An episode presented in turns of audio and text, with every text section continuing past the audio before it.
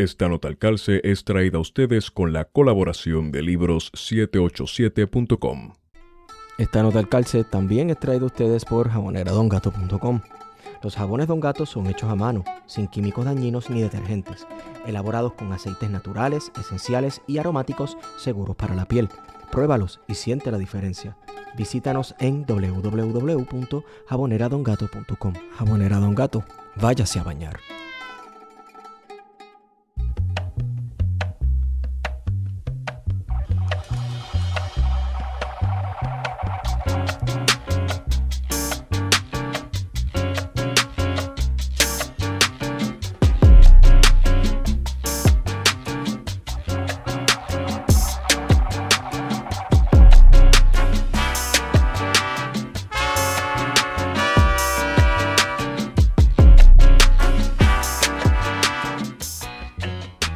Buenos días, buenas tardes y buenas noches a todos y todas los que nos escuchan. Hemos regresado con su podcast preferido, Plan de Contingencia.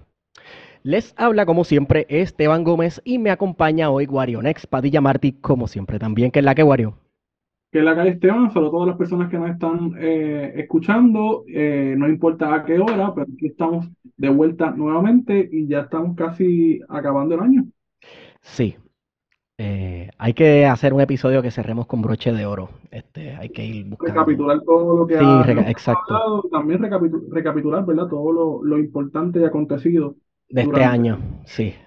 Que entonces sería un episodio larguísimo. Sería una longaniza y, y quizás un episodio un poquito trágico también, porque este año no está fácil tampoco. Llevamos par de años este, que, que no, como que no sé, como que el año no está fácil. Bueno, bueno, esos temas para el episodio final del año. Hoy nos complace presentar a unas compañeras, ¿verdad? Que van a estar presentando una conferencia este jueves sobre un tema que nosotros hemos tocado mucho, pero por encimita, ¿verdad? Eh, partiendo del poco conocimiento histórico que nosotros tenemos sobre las relaciones dominico-haitianas, pues hoy vamos a tocar ese tema más a fondo. Pero eh, como mi memoria es mala y yo creo que las compañeras pueden este, hablar de sí mejor de lo que yo pueda hablar de ellas, pues quiero que ellas se vayan eh, introduciendo. Comenzamos, bueno, con Epifanía. Oh, padre. Buenas noches, grupo, colectivo, desde nuestra hermosa comunidad, eh, isla. Eh, muchas gracias por el recibimiento tan acogedor. Mi nombre es Epifania Sanchat. Soy miembro y fundadora o integrante del movimiento reconocido. Lidero toda la parte legal de- del movimiento hasta el momento y estamos por aquí para conversar con ustedes de una forma muy dinámica y muy relajante. Sí, esperemos que sí. Eh, Anet, Sí, sí, hola, buenas noches. Eh, saludos Esteban y Guarionex. Gracias por invitarnos. Eh, un gusto estar con ustedes. Yo soy Anet Martínez Orabona. Eh, soy profesora de la Clínica de Derecho Internacional de la Universidad Interamericana y estoy con ustedes eh, acompañando a Epifania, que ha sido amiga, compañera de luchas, esto, por muchos años. Eh, así que eh, estaremos por aquí para conversar. gracias Anet. Por último, nuestra compañera y reincidente de este podcast, Hilda Guerrero. Saludos, Hilda. Saludos, hola, quizás estoy oscura, estoy en tránsito, eh, pues como dijiste, mi nombre es Isla Guerrero y formo parte de Caribe, un espacio de, de claridad caribeña y latinoamericana y, y de acompañamiento a la comunidad eh, dominico-haitiana y haitiana eh, que estén. Así que un placer estar aquí de nuevo con ustedes.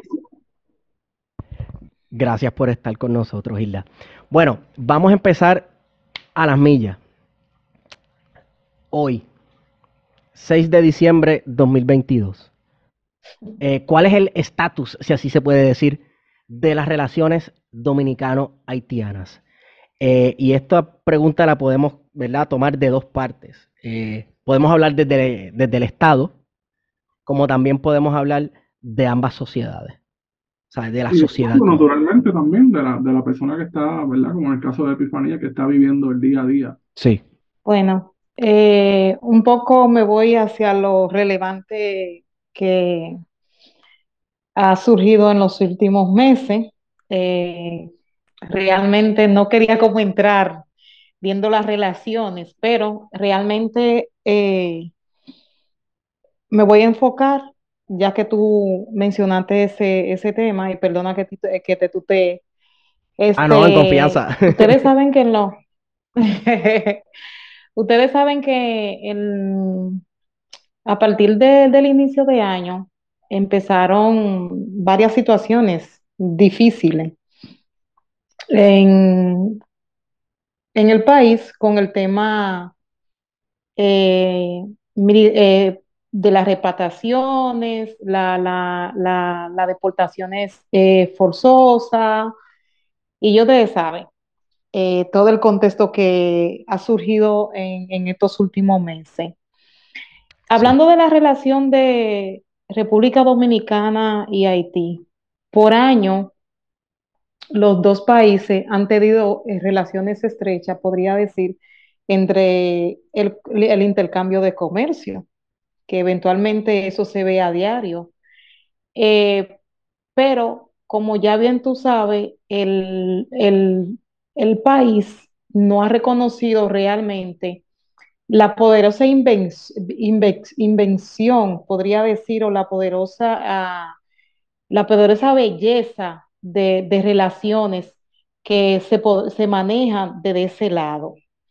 Eh, aparte de tener ese intercambio de relaciones de, de- productos, tienen otras también, eh, otras, eh, otros intercambios culturales que se hacen en, dentro de, de ambos países, pero en los últimos meses y años hemos visto desde la llegada de, del partido PRM que las cosas un poco han variado eh, con la situación de, lo, de, de Dominicana, ya en el, to- en el término de la nacionalidad, podría no decir, o la problemática de eh, la población migrante haitiana y descendiente haitiana.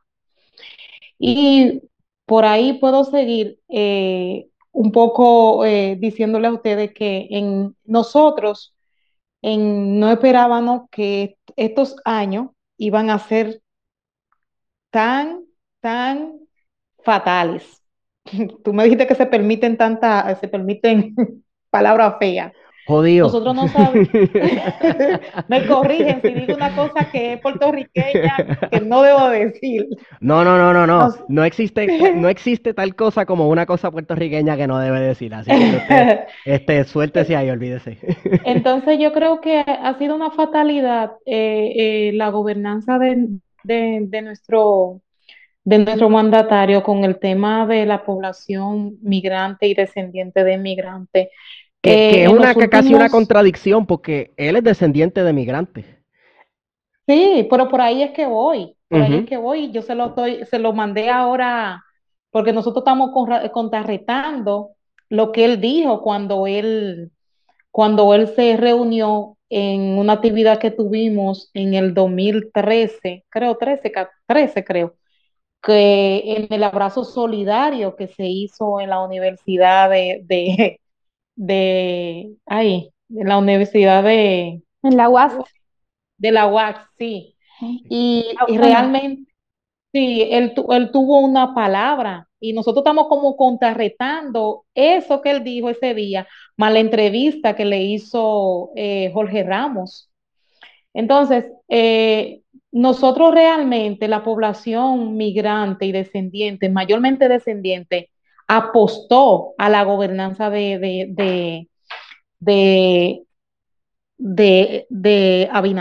O sea, la mayoría de los dominicanos de ascendencia haitiana en el torno de nuestras comunidades, y, y a sabienda que te tengo que decir que yo soy de un distrito y el distrito tiene 12 mesas de votación, 12, 12, tiene 14 mesas de votaciones y la mayoría quedan en batalles y en, comunidades de alta, de alta, de alta eh, eh, eh, población de dominicanos de ascendencia haitiana. O sea, la población apostó a la gobernanza de, de, de, de Abinader creyendo que iba a haber un cambio, pero ese cambio no ha surgido de la forma que nosotros pensábamos. Y eh, eh, eh, y usted han visto todo lo que ha sucedido en, estos últimos meses. Lo voy a dejar ahí para continuar.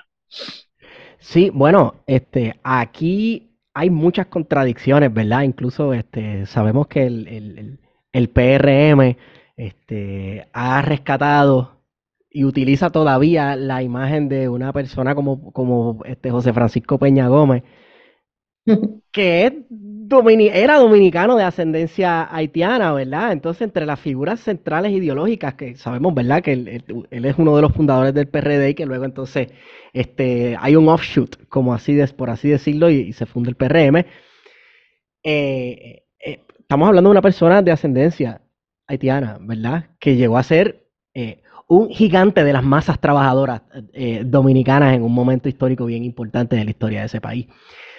Y yo me pregunto cuán posible o imposible es dar atrás a la sentencia del 2013 que se emitió, ¿verdad? Que desnacionalizó a, personas este, dominicanas de, de, ascendencia haitiana, ¿verdad? Porque yo creo que además de hablar de las tensiones históricas, ¿verdad? Y las violencias históricas que han ocurrido, en República Dominicana contra los haitianos y las tensiones políticas entre, ambos países, eh, eh, pues la raíz de lo que está sucediendo hoy puede ser esta decisión que se tomó en el 2013.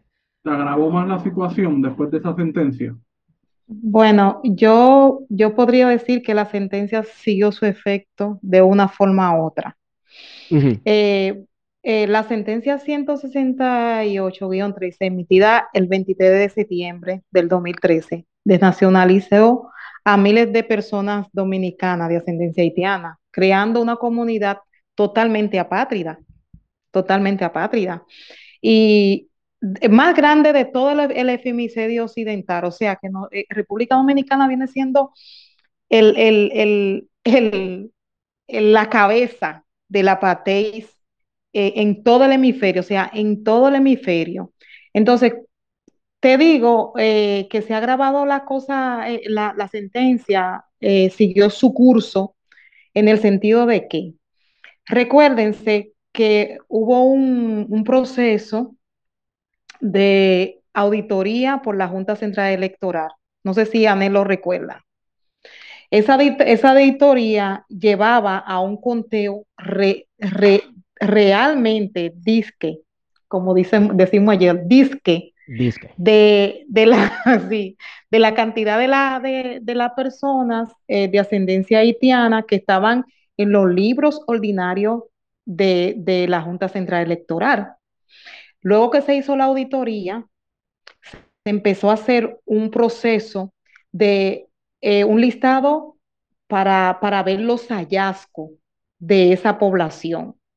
La Junta emitió en ese, en ese año, eh, cuando hizo eh, eh, el levantamiento de la auditoría, que ascendían a 55 mil, disque a 55 mil. Pero si ustedes saben, realmente eso no es la valoración de los números reales, porque ahí no se contó lo que son hijos de pareja mixta, simplemente se contó lo que son hijos, hijos de haitianos que fueron declarados con eh, la apertura de, documentación de la cédula vieja en, la primera cédula que se le daban a los cañeros cuando entraban al país. Y también los hijos de los cañeros que fueron declarados con, el, la, carné que la empresa le otorgaba para la función de su trabajo. Eh, una de la mayor, eh, una de la mayor situación que eh, ha sido eh, en, todo ese, en toda esta situación es que la Junta después que creó, hizo su auditoría, creó unos libros, unos libros. Esos libros se llaman Registro de Transcripción para Extranjero. ¿Qué se, qué se hizo con, ese, con, eso, con, con esa auditoría? Pues sacaron los hijos de inmigrantes que de una forma u otra fueron, eh, fueron registrados, que es la palabra exacta, fueron registrados con fichas de caña y en un momento que los padres no presentaron ningún tipo de documentación. Tú sabes que en el tiempo de antes, los abuelos, los padrinos o quien sea, iba hacía una declaración del bar. Entonces, eh, se crea ese libro de transcripción para extranjero. Pero ¿qué pasa con ese libro de, de, inscripción para extranjero en esa auditoría? Segrega un poco la condición de, los primeros datos que tú, que, tú tenías al principio. Si tú te llamabas Esteban Gómez Guerrero Pie, ¿verdad que sí? Tú estabas registrado en el libro 1 con el folio 160 del año 80. Y cuidado si no me equivoco. Se equivoca, se equivoca. Un poquito más para acá. sí. Entonces, ¿qué pasa? Que si tú estabas registrado en el libro 1 y en el folio 160 eh, del 80, pues eh, tu papá te declaró con la ficha de caña. ¿Verdad que sí? Porque él no tenía la primera cédula cuando va a la guerra. Entonces tú pasas tú pasa automáticamente al libro de, de, transcripción para extranjeros. O sea, no lo pudieron figurar mejor. Libro de transcripción para extranjeros.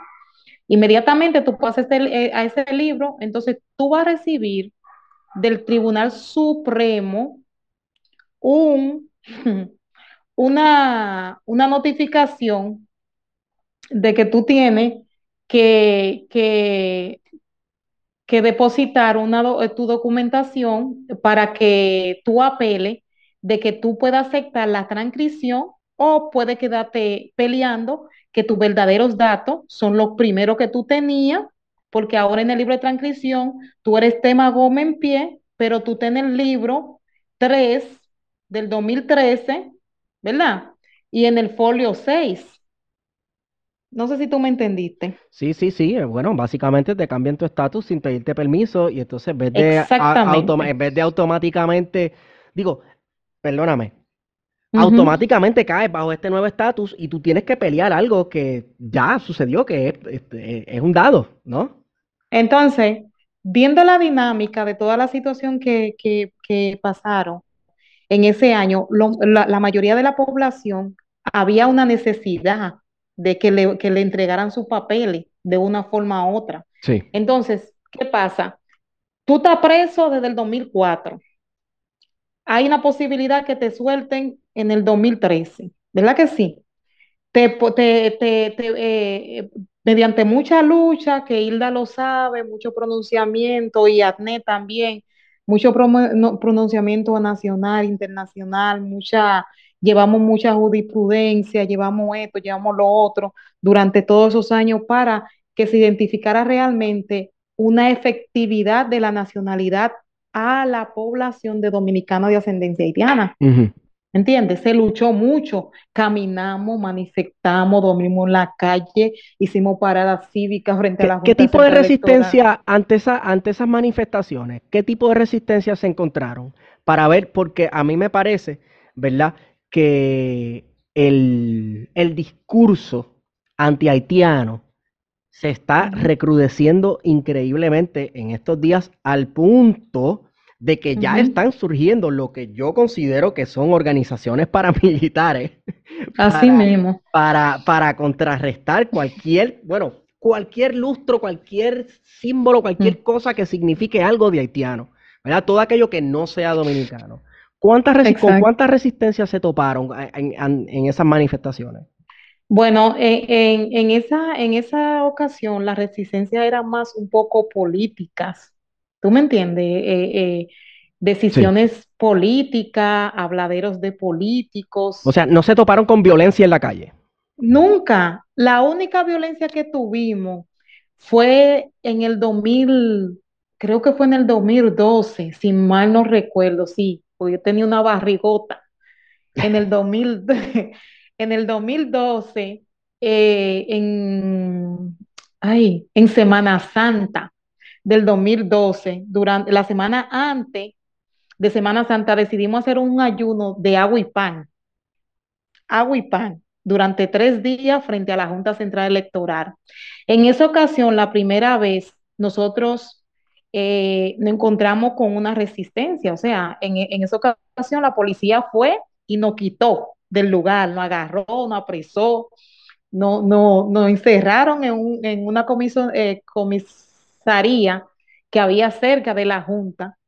Y en ese momento eh, se intercedieron los jesuitas, en ese entonces eh, intercedió eh, Roquefeli, Mario Serrano, hay un grupo y no, y no, y pudieron facilitar la salida de nosotros. ¿Por qué? ¿Por qué, por qué no, no, no, no, no despacharon ese día? Porque en ese momento, estando preso, llegó, llegó, eh, ay, este, no sé si tú te acuerdas, de este eh, eh, transportista que trabaja en, él se llama, ay, él era senador, se me olvidó el nombre. Pues si me acuerdo ahora, ese personaje, Juan Ubiere, Juan Ubiere llega a esa comisaría, a esa, a, esa, a ese puesto policial, a ese destacamento, con, con su jipetón y un grupo de, de, de, de, de guardaespaldas. Cuando la policía vio, tuvo esa gente en esa jipeta que se, se desmonta Juan Ubiere, él dijo, pero ven acá, ¿qué pasó aquí? Pero ustedes son un grupo de haitianitos con, mucha importancia aquí. Juan Hubiere, aquí, eso es increíble. Y él le dijo al guardia que estaba, al policía que estaba ahí, mira, mira, mira, suéltame esa gente ahora mismo, despáchame esa gente ahora mismo, no quiero problema, no quiero problema. Y nos despacharon. Pero nunca, nunca, nunca nosotros íbamos, eh, teníamos como esa, esa, esa resistencia, a menos que no, había, que no, que no era a nivel de las redes sociales, pero a, nivel físico, como lo hemos tenido en, en estos últimos años, esto ha sido increíble. Sí, porque ahora la modalidad es, este, hay una protesta o una manifestación y automáticamente surge una contraprotesta y, contra manifestación, pero, pero no con tal de expresarme porque tengo libre expresión para decir lo opuesto a lo que tú estás diciendo, sino con violentarte para que tú dejes de decir lo que tú estás diciendo. Entonces, exactamente. Eh, eh, tienes el Estado por un lado, ¿verdad? Que como usted acaba de mencionar, eh, se los lleva y los mete en una cárcel, los mete, ¿verdad? Pero a la misma vez tienes ahora a una población haciendo las funciones del Estado represivo, ¿verdad? Y claro, supongo que esto guiado por toda esta cultura antihaitiana que existe en la República Dominicana la una vaina complejísima. Así es. Eh, bueno, tú sabes que eh, esta situación que se ha, ha sido reconocida por organizaciones de defensa de derechos humanos, institucionales, multilaterales y varios gobiernos del mundo, para mí es una vergüenza para el país, o sea, para mí es una vergüenza que esta situación se esté dando en pleno siglo XXI. Eh, digo que una vergüenza porque realmente eh, eh, se está sembrando una cultura de los tiempos de antes. Y, y, tengo un texto aquí, digo que con los pasos del tiempo, y el vencimiento de, los de, los documentos provisionales que recibimos en virtud de la, de la ley, de la ley 169-14, se considera, se una situación de discriminación sistemática basada en un criterio de racismo. O sea, la separación de, la separación de, de, de un libro a otro libro, a otro libro, se está viendo que hay un sistema ahí de, racismo. ¿Entiende? Entonces, no es tanto la situación de racismo que se crea. Ojo. En los últimos años eh, se ha creado, eh, eh, de, la misma, de la misma Junta Central Electoral, se crearon una serie de dificultades que no lo pudieron manejar. Esta serie de dificultades que no pudieron manejarla Entonces, ellos dicen que realmente ellos no le están dando los documentos pertenecientes a la población que ya estaba inscrito, que esos documentos lo estaban usando otras personas, dice la Junta.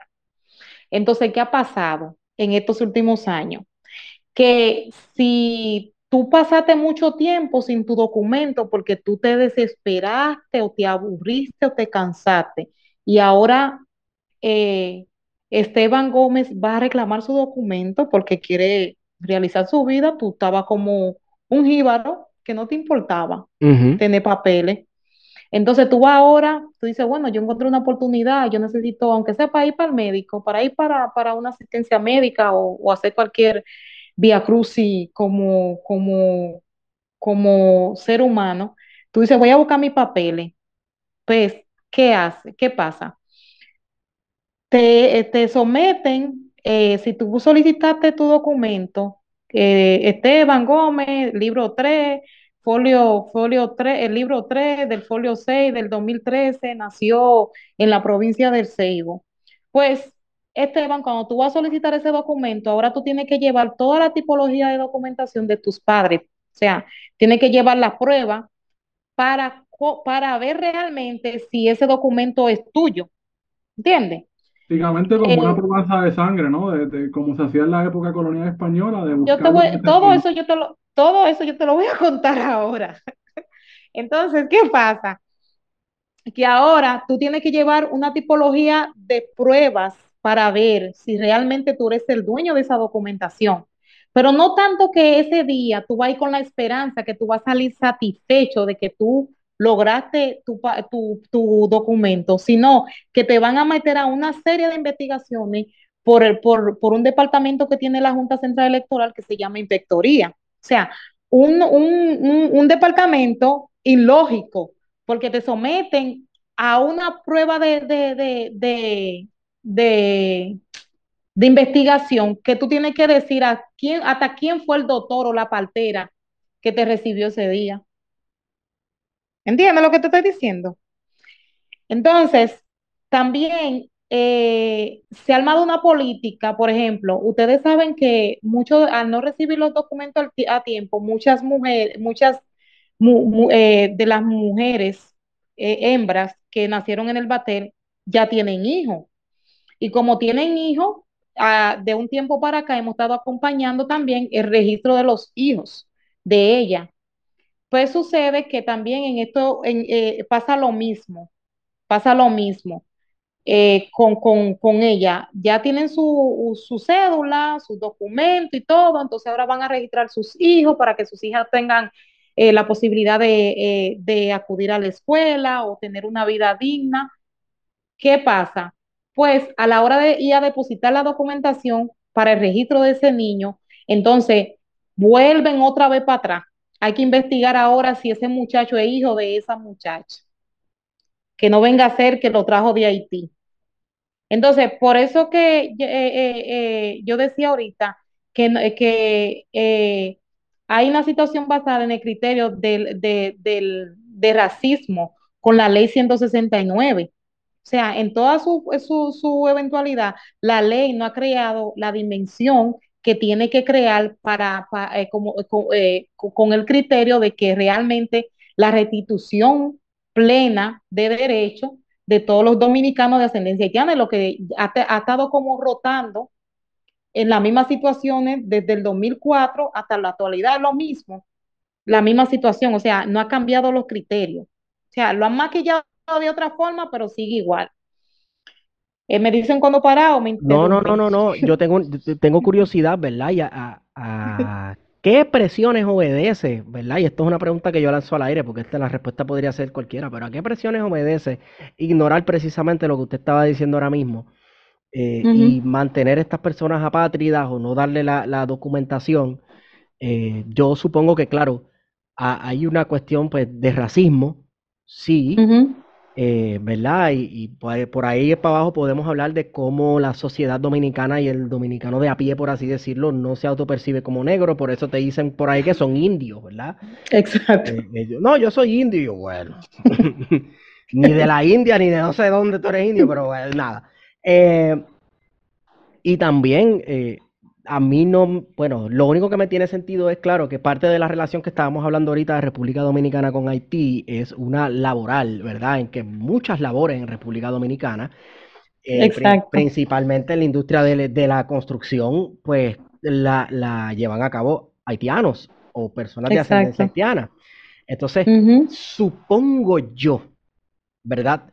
Que si yo soy dueño de una gran empresa, a mí me conviene tener una fuerza de trabajo para que me haga los edificios o me construya o me pique el cañaveral eh, con la menor cantidad de derechos posible y la menor cantidad de protecciones por parte del Estado. Esto, soy, esto es lo que yo estoy, ¿verdad? Porque, No sé. Pero, ¿qué, ¿qué cree usted? ¿Por qué tú crees que eso se da? de que tú seas dueño, tú seas contratista de un, tú serás, tú tengas una constructora y tú seas el ingeniero o el dueño de esa constructora y tú, y tú quieres mano de obra barata haitiana para que te trabaje esa construcción. Número uno, tú no le vas a pagar lo que cuesta el trabajo. Correcto. Número dos, inmediatamente yo, tú culmines tu trabajo, que simplemente se, eh, eh, ya sea para habilitar las la puertas, ventanas y no sé qué otra cosa, ¿qué tú vas a hacer? Tú vas a llamar a migración Claro. Para que vengan y busquen esa gente y se lo lleven, para mm. tú no pagarle lo que su, dinero. Y eso se ha visto. No solamente eh, eso, la, cuestión de someterlos a, explotación, a trabajar todas las horas del mundo posible. Si se quejan, siempre existe la amenaza. La amenaza, la amenaza. Con eso te digo, lo que pasó ahora en los últimos meses con la constructora que, estaba, que, que está trabajando en, en Santo Domingo Este, en, el, en este residencial que se llama Juan Bosch, que en los meses pasados, ustedes saben que se armó una repercusión muy fuerte con unas deportaciones masivas que se hicieron durante esa, esa, esos días con, una, con, con unos trabajadores y realmente se cometió un abuso, porque si, si, si se investiga bien, ustedes van a ver que fue un abuso. ¿Qué pasó ahí? Pues en, en, en, en ese, en ese ámbito eh, llegan los ultraconservadores o los nacionalistas o eh, los llamados, qué sé yo, que de la patria.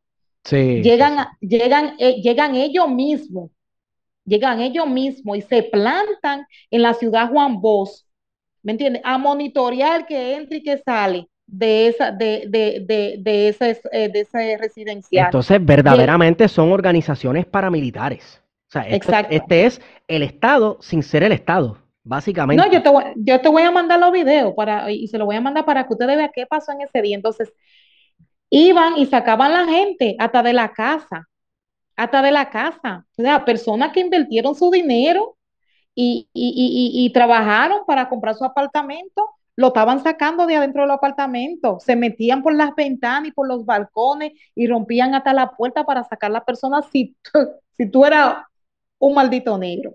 ¿Me entiendes? Entonces, el Estado en, esa, en, en, esa, en ese ámbito no se pronunció ni dijo nada. Varias organizaciones nos pronunciamos, hablamos, eh, eh, denunciamos en la prensa y todo, pero el, está, eh, ni migración ni el Estado dijo ni media palabra. Claro, eso es, complacencia, complacencia y complicidad. No tiene por qué pronunciarse porque no hay, no hay quejas de lo que está pasando.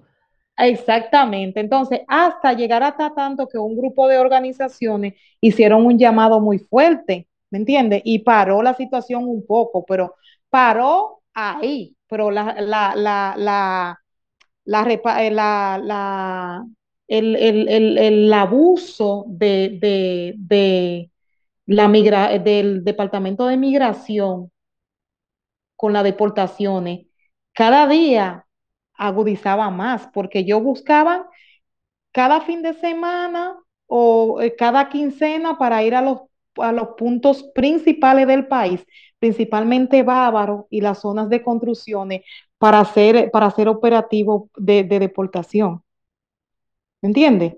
Entonces ahí entra la negociación entre, entre, entre los militares y las personas cobrándole dinero para, para que no se lo puedan no se lo lleven.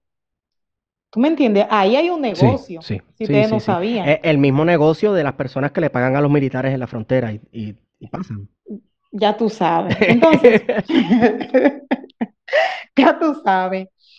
Eh, tú sabes que en los últimos días, eh, en los últimos años, incluso hemos sido víctimas de cientos de, de detenciones arbitrarias y abusos por parte de la, de la DGM, o sea, de, de la Dirección de, de Migración. Y no simplemente los abusos están reflejados para los migrantes eh, que están en la construcción, también está reflejado para el trabajador de la caña y, y aún peor, para el hijo o, o el descendiente de haitiano que nació en República Dominicana. ¿Tú me entiendes? Y, ¿Tú y sabes lo entonces ahora a, a quienes nos están escuchando, eh, yo les hago la pregunta, ¿quiénes tú crees que ellos miran? ¿Tú crees que ellos van a la zona colonial a, a mirar blanquitos a ver cuál tiene o no tiene papeles? Tú sabes. Por favor, por favor, Como el, el ámbito, por favor. Pero tú sabes, pero es que es la verdad, o sea, ¿cuál es la única manera que tú vas a hacer eso? ¿Verdad? O, o- o hacer eso de manera efectiva, supuestamente, según el Estado, las autoridades, etcétera. Bueno, tú te Tú sabes pones a mirar, la pa- te paran en efectividad- una esquina y la persona más negra que tú ves es... Eh, ¿cuál es la efectividad que hay ahí? Es, Claro. eh, es, ay, ¿cuál es la palabra que se me fue? Es la garantía de la soberanía del Estado, mi hijo. Sí, ¿Entiende eso? Sí, sí, pero Ese hablando de soberanía del Estado, nosotros en este podcast tenemos un buen amigo, nosotros tenemos un buen amigo, saludos a Esteban Tavera, que yo le digo, mira, este, los que están rabiosos por ahí que se hacen llamar nacionalistas, eh, lo que se están buscando es precisamente que se vea violada la soberanía del pueblo dominicano, no por la situación haitiana, se les van a meter, se les van a volver a meter, eh, que si tropas internacionales, que si los gringos, que si no sé quién, se les van a meter en la frontera y lo han hecho antes. Y lo van a hacer. y lo van a hacer bajo el pretexto de una crisis humanitaria, los van a intervenir a los dos otra vez. Eh, Exacto. eso tú sabes, bueno, pero, ¿sabes? Tan nacionalistas son. Eh, ni modo. Sí, sí, sí, sí. Bueno, eh, no sé si otros compañeros quieren decir más o abundar más. Yo tengo más que decir, pero no quiero como ir corriendo. Sí, no, pero ahorita, después que las compañeras este, abunden, yo quiero hablar, porque en Puerto Rico se nos hace difícil visualizar esto, pero yo quiero hablar de los bateyes, tú sabes. Y Bien. a nosotros, nosotros en Puerto Rico decimos batey y pensamos en el pasado y tenemos una idea bien lejana a nuestra realidad. La- el- el- cuando, cuando nosotros Yo, decimos batey aquí, es, o sea, señores, eso mismo, batey, o sea, así mismo. Pero dejo a las compañeras y, a Epifanía. No, yo creo que ya que, que, que mencionaron, ¿verdad? Ese tema de las comunidades batalleras, Epifanía, cuéntale. Yo creo que nadie mejor que tú para def- definirlo y explicar lo que son. Claro que sí. oh Dios. Bueno, ¿qué es un patey? Como ya ustedes saben, esta figura que ustedes ven aquí, eh, muy relajada, eh, ya tú sabes, media afro, eh, afro, afro de corazón, afro haitiana, o sea, haitienne, pitita haitienne, fe- se, se nomen, o sea, que yo soy hija de haitiano, nacido en República Dominicana. Viví y he vivido toda mi vida en el Batey. Aunque yo no vivía, no vivo ahora en la zona de aislamiento, pero viví durante, ay, Dios mío, eh, toda mi niñez, mi adolescencia, mi juventud fue en el Batey, con muchas y pocas eh, dificultades eh, precarias, mayormente miseria, pero soy nacida y criada de un batey. A veces la persona dice, ay, tú, tú eres dominicana y de dónde tú eres. Tú le dices, ah, yo soy de un batey. ¿De un batey? No lo puedo creer porque tú sabes que lo- el batey es lo más sucio, lo más asqueroso y lo más Sí. hediondo Sí. que hay. Para Y nosotros es algo romántico, es algo romántico de un tiempo que ya no está y lo miramos con romanticismo acá en Puerto Mm. Rico, ¿sabes? Bueno, y en realidad no, no, no es mentira. Cuando la gente te pone la cara de que tú eres un batey, tú sabes que el batey es lo más indignante que hay, porque también te, toman como delincuente, te toman como este, te toman lo, con lo otro, por la miseria y la pobreza que se presenta en el batey. O sea, entonces, ¿qué pasa? Que los batalles es, un centro de, concentración de aislamiento que las empresas y las compañías que eh, tienen producción de cortes cultivo de caña hacen para que la población migrante y, descendiente de migrantes pueda vivir en, esos campos de aislamiento. Eh, violando todos los derechos y todos los derechos que tienen las personas, eh, tanto en el, en el ámbito eh, laboral y también agudizando aún más fuerte una precariedad, una más precaria y vulnerable las situaciones de, de vida que tienen esa población. ¿En qué sentido? Cuando yo digo precaria, miseria, vulnerable, eh, lo digo en el contexto de que esa población no tiene el derecho o no tiene las condiciones de vida que tú tienes eh, o que tiene o que tengamos cualquiera de nosotros. ¿Entiendes? Porque realmente yo durante mucho tiempo me comí una sola comida al día. Y, te digo que yo no comía tan mal eh, en, esos días porque tú sabes que la población tiene una cultura de hacer comida fuerte para poder aguantar. Sí, esa, esa cuestión de los carbohidratos pesados por la mañana, hace unas harturas de, de vianda y cuánta cosa. Ya tú sabes. Sí, sí, sí, sí, sí. Y eso le da esa la gasolina para todo el día. Entonces, ya tú sabes. Entonces, eh, durante mucho tiempo, eh, eh, te puedo decir que eh, el, criterio de, de, pobre, de miseria, no pobreza, porque pobreza es unas cosas y miseria es otra.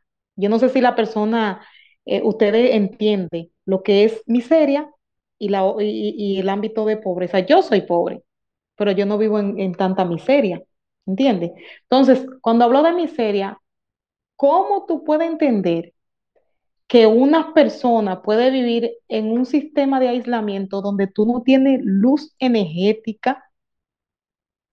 ¿Entiendes? Durante, eh, eh, eh, hay empresas que tienen 100 años dentro de República Dominicana y que el motor y la producción ejecutiva, puedo decir, es el sector que, tiene el batey, esa es la materia prima que tiene la, la, la, la compañía y no le dan condiciones dignas a ese motor que tienen. Entonces lo que viven es abusando y amenazando las situaciones de, vida de, esa persona. En tal sentido que las condiciones de vivienda no son, no son adecuadas. O sea, eh, eh, eh, son unas casitas pequeñas, chiquitas, que apenas cabe un, un matre de, de, de, 52, de 54 tamaños o, o, o, o, 54 tamaños, porque el de 60 no te cabe.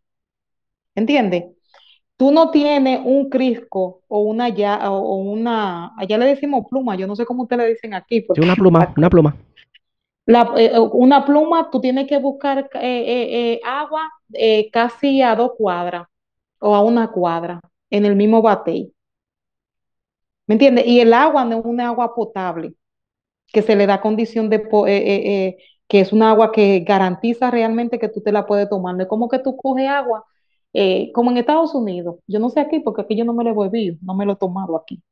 Que tú, que tú, que tú, que tú coges, que tú tomes agua en un vaso y te la tomes. Y listo y se acabó. Allá no hay eso. Allá no hay eso. E, eso es un puro disparate, un puro abuso.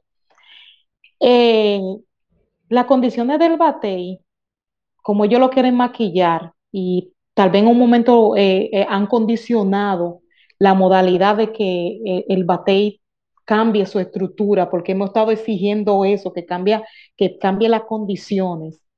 Vas a encontrar mucho, en, en varios batalles que no hay ni letrina.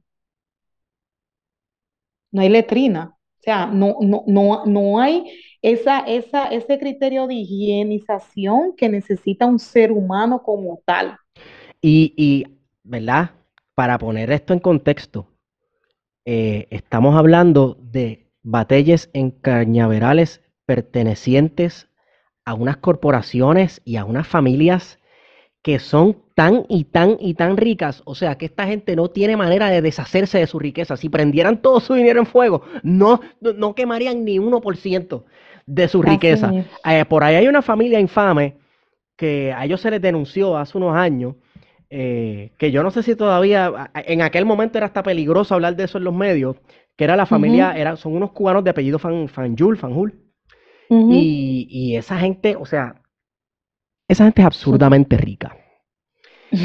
y se da una vida palacial en Miami, en distintas casas alrededor de Estados Unidos y el Caribe. Y ver eh, contrapuesta la condición bajo la que viven los trabajadores sobre cuyas espaldas se sostiene este estilo de vida, te dan ganas de, de prender el cañaveral en fuego.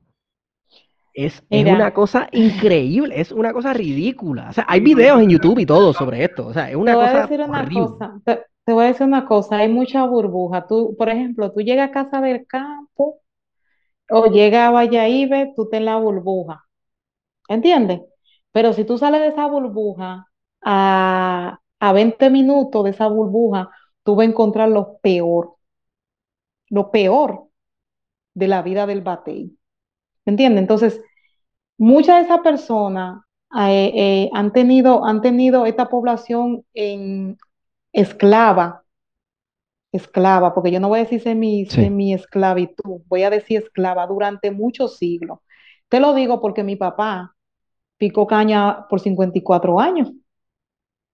O sea, eso es algo a lo que venía. Esto es generacional. ¿Cómo se llega a vivir en el batey?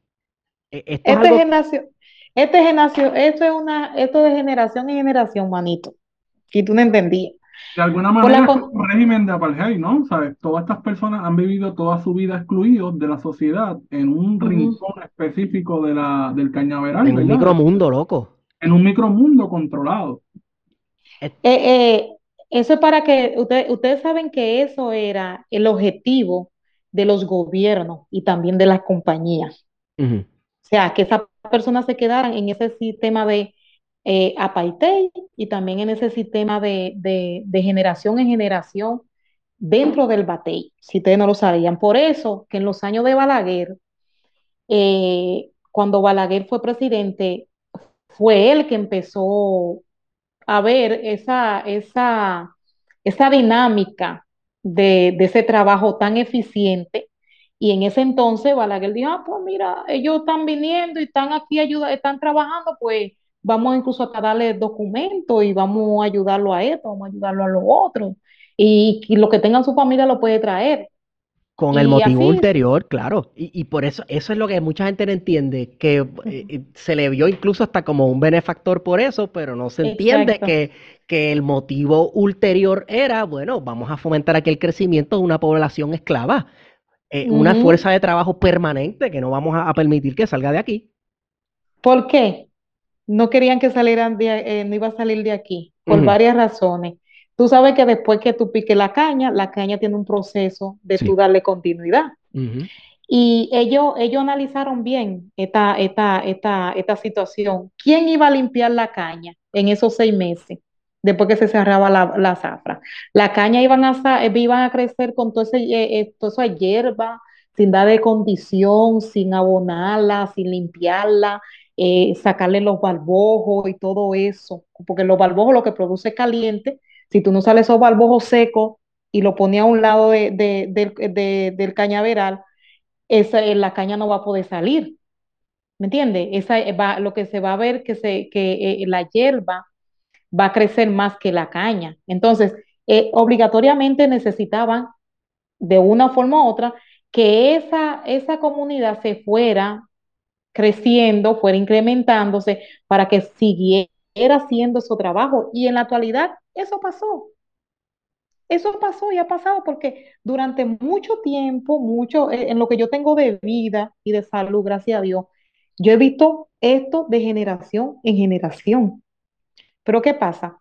Que un eh, hemos, eh, hay un grupo o un grupito de muchachos del Batey que inmediatamente fue, eh, fueron viendo crecimiento y desarrollo, empezamos a pensar diferente. Empezamos a, a, a crear otro concepto de vida para nosotros, ¿entiendes? Entonces, si tú te pones a analizar, eso fue una, una, hay muchas cosas que son cómplices una de la otra. Si tú te pones a mirar lo de la documentación, después tú te pones a, mirar tal cosa y tal cosa y tal cosa, todo choca a la misma vez y da al fin y al cabo unos más uno y uno, ¿me entiendes? Entonces, no sé si tú me, me, me comprendes cuando yo te digo que una cosa choca a la otra. Sí, que todo es concertado, cosas que pareciera que no tienen que ver una con otra. Está todo, ¿verdad? La, la idiosincrasia es la misma, está dirigido todo hacia lo mismo. Exacto, hacia lo mismo. Entonces, por eso que tú ves que las cosas no, no, no han cambiado, que de una forma u otra, dentro del batey, eh, si, si el hijo del trabajador aprende a leer y a escribir, porque también eso era en otro tabú, las escuelas. Para poner las escuelas, para, para, para, esa escuela que se empezaron a poner dentro de los batalles, fue también una reivindicación de derechos que se, que se hizo a través de, de, de, de grupos de personas reclamando reclamando ese derecho. Eh, eh, dentro de estos batallas no habían, bueno, es que claro que no habían escuelas, sino el gobierno no ponía ni agua, la corporación no ponía ni agua. Es como, esta es la versión eh, Divina Comedia, séptimo círculo del infierno de un Company Town. ¿Verdad? Ya tú sabes. porque el Company Town, tú vives ahí, en, en, un pueblo que crea la corporación, y ellos te dan todo y tú compras hasta en sus tiendas. Lo único que en este caso, no, tú le perteneces a la compañía, tu cuerpo, alma y espíritu le pertenecen a la compañía y te damos ni siquiera te damos, tienes ese pedazo de tierra, mira a ver lo que hace y cómo sobrevive. ¿Cómo surgen las escuelas dentro de los batalles de esas personalidades que tú mencionaste? Hubo un grupo de mujeres, un grupo de mujeres que se sentaban a coser eh, juntas y ese grupo de mujeres que se eh, empezaban a, a eh, cosían y bordaban, se veían dificultosas porque ya decían, tenemos los muchachos y los muchachos cuando eh, tienen que ir a la escuela ya cuando tienen cuatro y cinco años y nueve años y lo tenemos que mandar para allá, para el Ceibo y lo tenemos que mandar para allá, para pa y lo tenemos que mandar para Igueral y no sé, para otro sitio. Pero dentro del batey no tenemos ese truco. Todavía hay bateyes que tú tienes que caminar 17 kilómetros a pie para tú ya a recibir docencia.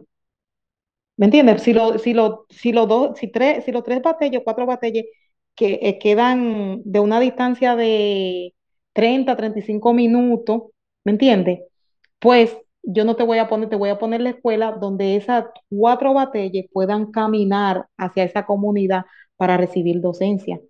Entonces surge que un, grupo de mujeres dio, eh, se lanzó y hicieron un llamado y a través de la esposa, no sé, de Carlos Morales Troncoso, si no, si no me olvido, si no me olvido, pues ella lo que hace es en ese, en ese entonces que hace un llamado, porque como ellos eran vinculantes a la compañía, ellos, ellos empezaron a construir algunas escuelas chiquitas de madera, empezaron a dar los espacios, los terrenos para esas construcciones de, de, de escuela hasta llegar al punto que ya ahora la, situación ha cambiado porque el Ministerio de Educación ha, tenido como otras creaciones con, cuando se armó lo del 4% y todo eso.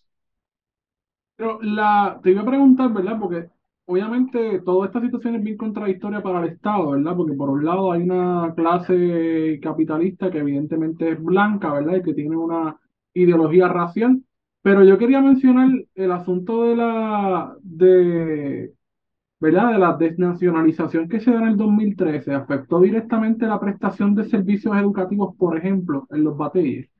Eh, claro, manito. Continúa. No, no, ¿cómo? ¿Sabes? Quería, quería saber las implicaciones más directamente sobre las personas, porque es un término, la desnacionalización, ¿verdad? Es un término que no es bastante eh, usado en Puerto Rico que no se conoce. Entonces, eh, quizás yo puedo tener una idea de lo que es, ¿verdad? Pero en términos prácticos, como una persona... ¿Qué, significa eso en el día a día de un ah, ser humano? Dominicana, ascendencia haitiana, ¿verdad? Ve, ¿verdad? Sufre esto de, de manera directa, ¿verdad? Este, y por eso fue que hice la conexión con el, el servicio educativo, ¿verdad? De que si no representaba una contradicción de parte del Estado Dominicano prestar los servicios educativos en un batey, si precisamente está Bueno, se fue creando, se fue creando mecanismos con, con, en esos tiempos con profesores difíciles, porque también, eh, yo te voy a decir, en mi tiempo, eh, eh, nosotros, los negritos del batey, nos enfrentamos a muchas, a mucho, a muchas situaciones de discriminación por muchos profesores. Porque tú sabes que tú ser profesor y salir de la ciudad a darle clase a un grupo de negritos eh, del batey, eh, donde tú te vas a encontrar, tú te vas a topar con de todo. Cuando te digo con de todo, eh, te estoy hablando de la forma de vida que ya tienen esa persona, donde que tú, tú estás para ayudarlo a, educarlo. Y aparte de, de, de educarlo, también tienes que condicionar cómo ellos van el día, el día a día hacia la escuela. ¿Tú me entiendes? Eh, eso se fue como manejando eh, con los tiempos y gracias a Dios hasta ahora hemos tratado como de concientizar a la, a la, a la comunidad de- del estilo de vida que tiene que tener un, un, un- un estudiante. Pero lo chocante es, lo chocante es, tú fuiste desnacionalizado, tú puedes, tú puedes, tú puedes eh, eh, recibir docencia, puedes venir a la escuela, puedes escuchar eh, la clase y todo eso, puede participar en la clase, pero llega un momento en República Dominicana, llega un momento que hay unas supuestas pruebas nacionales Sí. que se emite, que se emite por, por el Ministerio de Educación, donde esa persona que no presentan esa documentación no pueden eh, acceder a, a esa prueba, mayormente tu acta de nacimiento.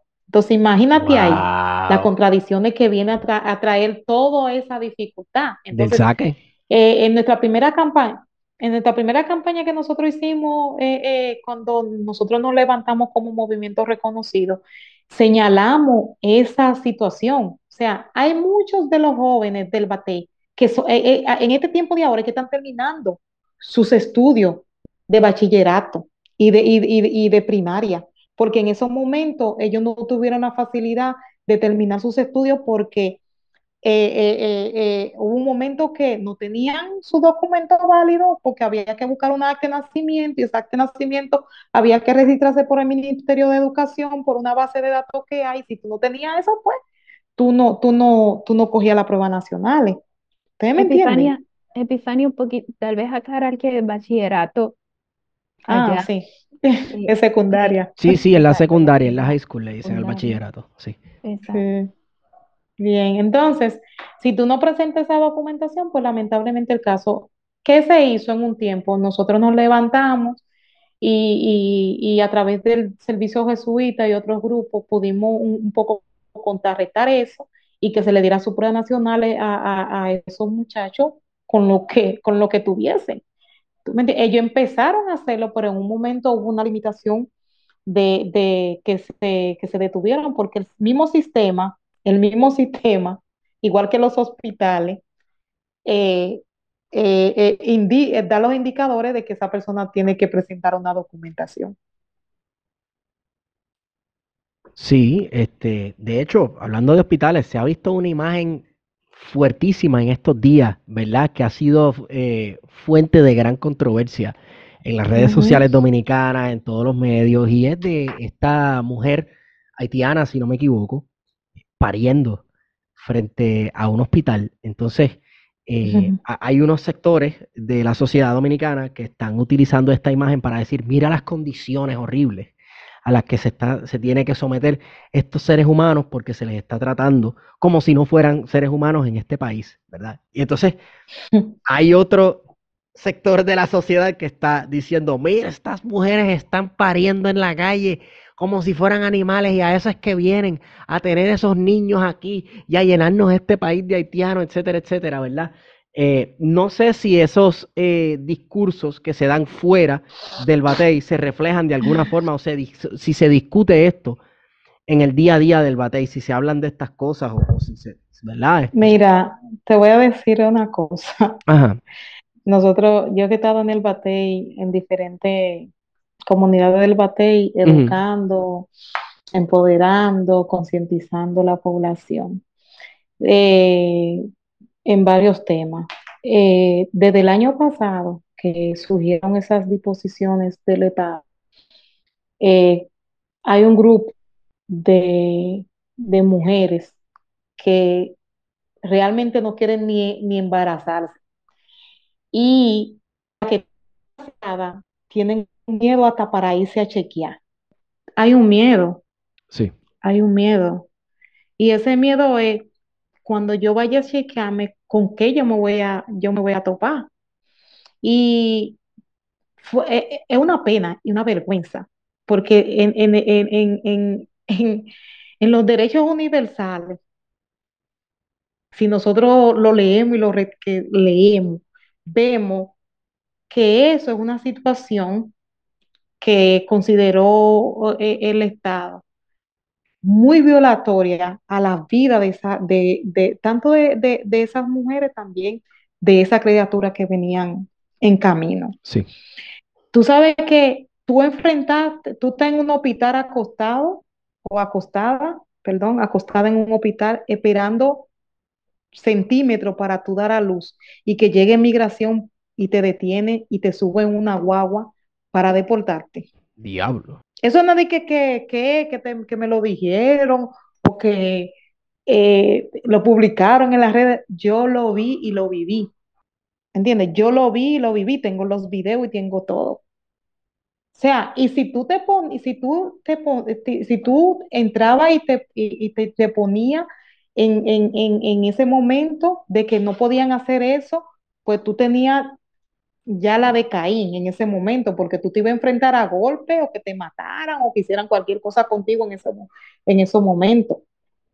Entonces, ¿dónde el Estado puede decirme a mí que él está garantizando una, una calidad de, de, derecho para, para, para, para, para, la, para las personas? ¿Dónde está, la, dónde está la, la garantía de derecho cuando tú estás violentando violentando un derecho humano que tiene una mujer. Una mujer. ¿Entiendes? Entonces, tú sabes que, se creó en un momento eh, y, se, y, se y, ha seguido hasta ahora eh, esa, esa persecución. Eh, fue una persecución, una dictadura totalmente de perseguir a mujeres ¿eh? como en el tiempo de, Hitler, que se perseguía a la gente para quemarlo. ¿Me entiendes? que, Ahora tú que ahora en este momento tú estés viviendo esa persecución en pleno siglo XXI, donde hay leyes normativas, hay acuerdos internacionales de respetar los derechos humanos. Es un momento muy difícil. Entonces, ¿qué, ¿qué ha surgido? Por ejemplo, eh, yo te dije que ahorita que una trae, hay una, una cosa trae a la otra. Por ejemplo, hablábamos del tema de, la educación. Yo como haitiana, de, eh, eh, hija de haitiano, que defiendo un derecho y que me educo y que tengo un crecimiento educativo esencial. Te dicen, ay, tú no parece que tú eres de un batey porque tú hablas muy bien, tú estás estudiando, tú eres licenciada en esto, y Dios mío, mira, y tú dices que eres el paté. Entonces, ellos no reconocen ese potencial que tú llegas académicamente. ¿Entiendes? Entonces, si tú llegas académicamente, porque la, la, desvinculación que quería hacer el Estado en ese tiempo era que si tú te educabas como hijo de un cañero o hijo de, de un haitiano, Tú no, te, tú no, tú ibas a coger la posición que cogió nuestro hermano, nuestro hermano y, luchador José Francisco Peña Gómez. O sea, que ellos no quieren que esa población, ellos no quieren que esa población llegue hasta ese, hasta ese punto. Por eso que tú ves tantas violaciones, por eso que tuve tanto impedimento, por eso que tuve tanta desnacionalización, por eso que tuve eh, eh, esa paralización de que tú no puedes tener eso, porque si tú tienes esto, esto te va a dar esto, y si tú tienes esto, tú le vas a venir a quitar, tú no vas a venir a... Hay muchas personas que creen que nosotros vamos, que, que los hijos de haitianos van a venir a dominar a República Dominicana nuevamente. No, incluso se habla de un reemplazo de un, de, ¿verdad? Que, que, estas teorías ahora están sonando mucho en grupos de supremacía blanca en Estados Unidos, la teoría del reemplazo racial. Pues en República Exacto. Dominicana está sonando también la, esta teoría del reemplazo racial. La, bueno, la realidad es que eh, en ciertos círculos intelectuales lleva uf, décadas sonando ese discurso. Pero sí, ahora pues ya se ha colado en el argot popular esta cuestión de, de reemplazo, que eh, algún día todos serán haitianos y no va a existir el dominicano y se va a erradicar la cultura dominicana porque el haitiano ¿verdad? Este, existe para que para hacer que no exista lo dominicano. Es, es, toda una filosofía existencial, ¿verdad? De que la existencia de este automáticamente niega la existencia de, de esto otro. Eh, eh, no sé si quieren otro compañero, quieren hablar, Hilda, Ané. Me han dejado sola. No, bueno, eh, tal vez te puedo, puedo comentar, Epifania, eh, en relación a lo que hablabas de la detención de mujeres embarazadas. Solamente aclarar de- puntos. Uno, a finales del, del año 2021. O sea, Sí, es- en octubre. esta, esta, eh, hubo un, una política concertada de parte del gobierno.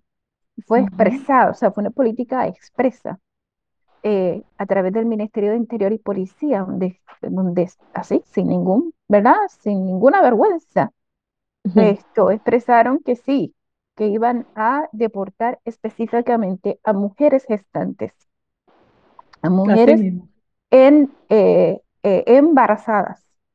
Eh, y eso en, en efecto ocurrió, hubo un aumento en, en las deportaciones de mujeres embarazadas y, eh, y los oficiales entraron a los hospitales, a las salas de parto, a detener Dios mío, pero eso es inhumano. O sea, eso, Sí. no, esa- eso no lo sabía. Es- eso es algo que uno esperaría que estuviera en todas las pantallas de los celulares y televisores de la gente. Eh, Exactamente. tenemos las es- imágenes, tenemos las imágenes, lo tenemos. Y eso contrario a la política del Estado, existen reglamentos que prohíben específicamente la deportación de mujeres en estado de embarazo. De, de Así que embarazo. eh, eh, el, el gobierno está actuando de manera ilegal, no lo digo yo, ¿verdad? Es simplemente que la ley asimismo esto lo prohíbe. Pero ha, ha habido, ¿verdad? Esta, esta política concertada, esto específicamente afectando a mujeres embarazadas, a mujeres con, con niños en, en periodo de lactancia, eh, incluso también en contra de niños y niñas eh, sin acompañamiento. Entonces, eh, esa situación ha sido bien, bien terrible. Nada, quería mencionar, mencionar eso, Epifania, porque estaban hablando sobre el tema de las mujeres embarazadas. Realmente las personas que no tienen, no tienen nacionalidad, no tienen la nacionalidad dominicana o no tienen la- un documento que les autorice como residente en el país, se les cierran todas las puertas, ¿verdad? Son personas que quedan prácticamente en una situación de invisibilidad para el Estado. Y en un limbo político también, porque no son ni de aquí ni de allá. Además, exacto, Jurídico. Ahí es que se, Sí, se la sí. parte, la patria. Ahí exacto. la patria. Exacto. Y entonces, pues, esto, esta no es una situación nueva, no es nueva. La situación de la, de la apatridia como tal en República Dominicana existe desde hace muchísimas décadas. Eh, a, a- a punto de que hubo una, una sentencia in- internacional en el 2005 en el caso de, de dos niñas, Ya. Gianni Bósico, eh. Un caso que, que se tuvo que llevar a nivel internacional, la Corte Interamericana determinó específicamente que el Estado de República Dominicana había violentado el derecho de esas dos niñas a ser registradas al nacer, a tener acceso a la educación, a, bueno, a, a una multiplicidad, ¿verdad? De derechos, acceso a la salud, etcétera, eh, con, con el, con, con el- la conclusión de la Corte de que la razón, ¿verdad? La justificación del Estado para hacer este tipo de acción, ¿verdad? De invisibilizar a niños y niñas, era simple y llanamente que eran hijos o hijas de personas haitianas. Sí, Había un aspecto evidentemente racial, de discrimen racial contra esta población. Así que esto es algo que, que se viene arrastrando de mucho tiempo. Y, en el, y, y lo segundo que quería mencionar es que en el tema de las deportaciones, República Dominicana también tiene un problema muy serio, muy serio de violación de todos los procesos de, de detención de personas y del proceso de deportación. Violaciones de debido proceso en todos los aspectos, todos los aspectos. La- de condiciones infrahumanas en el proceso de detención y traslado, de no, de, eh, eh, de, de- de no dar, de no reconocer el derecho de muchas de estas personas a, asilo político. Hay personas que están en necesidad de protección internacional, refugiados o asilados, pero además en la, en la, en la ilegalidad, porque es súper arbitraria la manera en que se detiene a la gente, simplemente. De nuevo, de nuevo surge del aspecto racial, ¿verdad? Es un tema de discriminación muy fuerte, He, muy he fuerte. visto, he visto casos, ¿verdad? Que esto, eh, que los han grabado eh, de gente que se llevan que en efecto tenían papeles y como quiera Sí. se los llevan. Pero si él tiene papeles y se O los llevan. como fue el caso de la persona de, de Curazao, me parece que hace como dos semanas.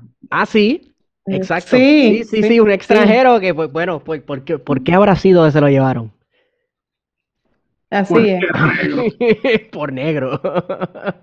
Por negro. eh, Sí. y bueno, estoy de acuerdo con, con el compañero. eh, el, el, el, el punto de toda esta situación es que eh, en los últimos, en los últimos años hemos sido testigos de diferentes medidas que el Estado ha venido adoptando. Una serie de medidas que, lejos de, de, velar por, lo, por el desarrollo humano y económico del país, nos ha- ha- está arrojando una población a, a una lumbrera de, de pobreza, porque eso es también eh, eh, es otra, otra dimensión que nosotros tenemos que, que ver, ¿entiendes? Entonces, no tanto de pobreza, sino también de, lleva a un profundo, sumiendo a esta población a un, a un profundo nivel de, de, de- de desigualdad, de desigualdad, porque ahí no hay igualdad de ninguna forma. Entonces, eh, eh, yo entiendo que eh, y, y- y- y respeto que, que la constitución y las leyes no, no pueden seguir siendo, o sea, siendo letras muertas para, para, eh, eh, que, que, que se utilicen para atropellar, para atropellar y de, de, es de, es como llevar a, la, a, a, a esa persona a un arrebate de derechos eh, en toda su totalidad, o sea, en toda su totalidad.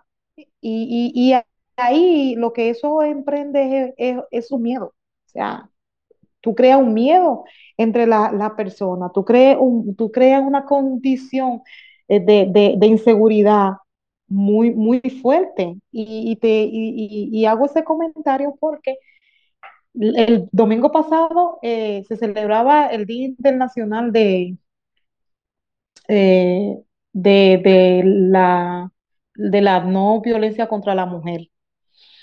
Y resulta que en, en- todo nuestro vínculo de, de, de, todos los tiempos hemos participado en esos encuentros que se hacen nacionales. Y ahora nadie de los muchachos de los batelles y nadie de las, mucha- de la- las mujeres quisieron participar en, en esa actividad con el miedo de que si se encontraba con migración, migración lo iba a agarrar y lo iba a deportar. Entonces, por eso que yo añado y digo que lo que han ido creando un miedo, como en los tiempos de antes, de que se usaba también con el trabaja, eh, se ha usado con el trabajador, que si el trabajador tiene el batey, tiene el batey para trabajar y para picar caña. Pero si ese trabajador hace un reclamo de un derecho que él tiene referente a cualquier situación de pago, de, de condición de, de, de su higiene o protección laboral, si él hace un reclamo de eso, pues tiene toda la de perder. Lo botan, lo sacan del bate, hasta llaman a migración para que lo deporte. Entonces, ese, ese embate de miedo que, que está surgiendo, que ha surgido durante mucho tiempo, sigue, sigue emprendiéndose en la población. Se han dado situaciones en las que eh, por organizarse, por reclamos, etcétera, hayan mejorado considerablemente las condiciones de vida dentro de algún batey específico. Te voy a decir algo, durante mucho tiempo yo he estado en una lucha eminente de reclamo de derechos y de condiciones de vida de, de, la, de, de los bateyes. Por ese reclamo de, de condiciones de mejorar la calidad del trabajador y también la calidad del dominicano de ascendencia haitiana, eh, hemos sido sometidos a grande, a grande atropello, atropello y también eh, a grandes situaciones de, de, amenaza, porque tú no puedes de una forma u otra reivindicar derecho dentro de un batey porque te creen que tú eres, eh, tú eres una amenaza para, para la misma compañía. ¿Cómo, cómo manejan las compañías o, la, cómo manejan las compañías o las corporaciones algún elemento problemático? ¿Se llama a, a la policía? ¿Se llama al ejército? ¿Hay policía privada o entes privados represivos dentro de, ¿verdad? De, los predios del Batey. ¿Cómo funciona eso? Muy interesante esa pregunta. en los últimos años hemos tenido varias dificultades eh, con situaciones de desalojo fuerte por parte de la, de la compañía. Tú sabes que inmediatamente tú cumpliste 60, 70 años, 75, 80 años, tú no significa nada para la empresa porque ya tú diste todo. Tú sabes, tus fuerzas se acabaron. Tú eres ya un ser que no sirve ni siquiera para tú cultivar una, un, bloque. No produce nada. Exacto, tú no, tú, no puedes, tú no puedes ni cultivar un bloque de caña. Entonces, ya que tú no puedes cultivar ese bloque que es de caña, entonces como tú no me sirves, si están llegando personas jóvenes o, yo, o yo traen su gente jóvenes para el bate, yo tengo que sacarte de la casa porque la casa yo se la puedo dar a otra familia y tú tienes que irte y buscar dónde vivir. Pero imagínense ustedes, si, si, si en, esa, en esa situación de lucha que, que estamos, nos hemos impuesto de que esa persona no lo saquen del batey. Y si lo van a sacar del batey, construyale un, un lugar de acogida para que se quede y se termine de morir. Porque ¿para dónde va esa persona? No puede regresar a Haití, porque ¿qué es lo que tiene en Haití? ¿O qué dejó en Haití? No tiene nada. Entonces, ¿cómo tú lo sacas de la, de, su, de, de la casa que ha vivido durante más de 70 años? ¿Para dónde va? Entonces, si esa persona no hizo, no hizo una creación de vida sustentable de lo poco que cobraba o lo poco que le pagan para, para, para ser influyente y, economizar algo y salir del bate, pues esas personas muchas veces se, van a vivir hasta los mismos cañaverales o lugares abandonados eh, que tengan que tengan, eh, ay Dios mío, ruinas. Y se van a esos lugares a vivir porque ellos no saben pan de coger o si un pastor de una iglesia o una organización de buena voluntad sabe buscar estrategia, pues entonces nosotros lo que hacemos es un poco acondicionar la situación eh, eh, de esa persona. Pero si tú, si, si en los batelles hay un reclamo fuerte o se levanta una represalia fuerte en el batey, pues, manito, tú la macate, como dicen los dominicanos, porque ellos van, ellos van a llamar la cual, tú sabes que ellos tienen una especie de guardia especializado, ellos se llaman lince, eh, son igual que, lo, que los guardias especializados que, tienen todos los lo, cuerpos de, de, ay, ¿cómo lo dicen ustedes? La, Como antimotines. Exactamente. Como fuerza de choque, como una fuerza de choque. Ay, Exactamente, ellos tienen hasta, yo le voy a mandar esta foto de eso. Ellos tienen esa fuerza dentro, ellos lo crearon. Según Esto ellos, es ellos lo dentro de la esto es corporativo, no estamos hablando de Estado ni gobierno. No, no estamos hablando de Estado ni gobierno, estamos hablando Claro. dentro del- del- de la corporación de Que ellos también como funciona como un estado. Sí, es un microestado. Sí, el sueño libertario. Ya tú sabes. Entonces, ellos, ellos tienen esa fuerza de, de, de, de guardia. Entonces, aparte de esos guardias, ellos tienen otros guardias que son guardias campestres. Los guardias campestres están un poco para, para ver eh, si hay situaciones y todo eso, pero esto es si se presentan desalojos y ellos entran, tú te le agarran todas las cosas que tienen la persona dentro de su casa para afuera, se lo botan para afuera, ¿me entiendes? Y lo sacan totalmente. Si tú, tú hiciste represalia con un jefe de, la, de un mayordomo dentro del batey o, o, o reclamaste algo, pues también van a venir y te van a sacar de la casa. Entonces, se ha creado una especie dentro de, de, de, los batalles eh, con esa fuerza, con esa fuerza policial muy poderosa. Y esa persona hacen su servicio en, en motora toda la noche.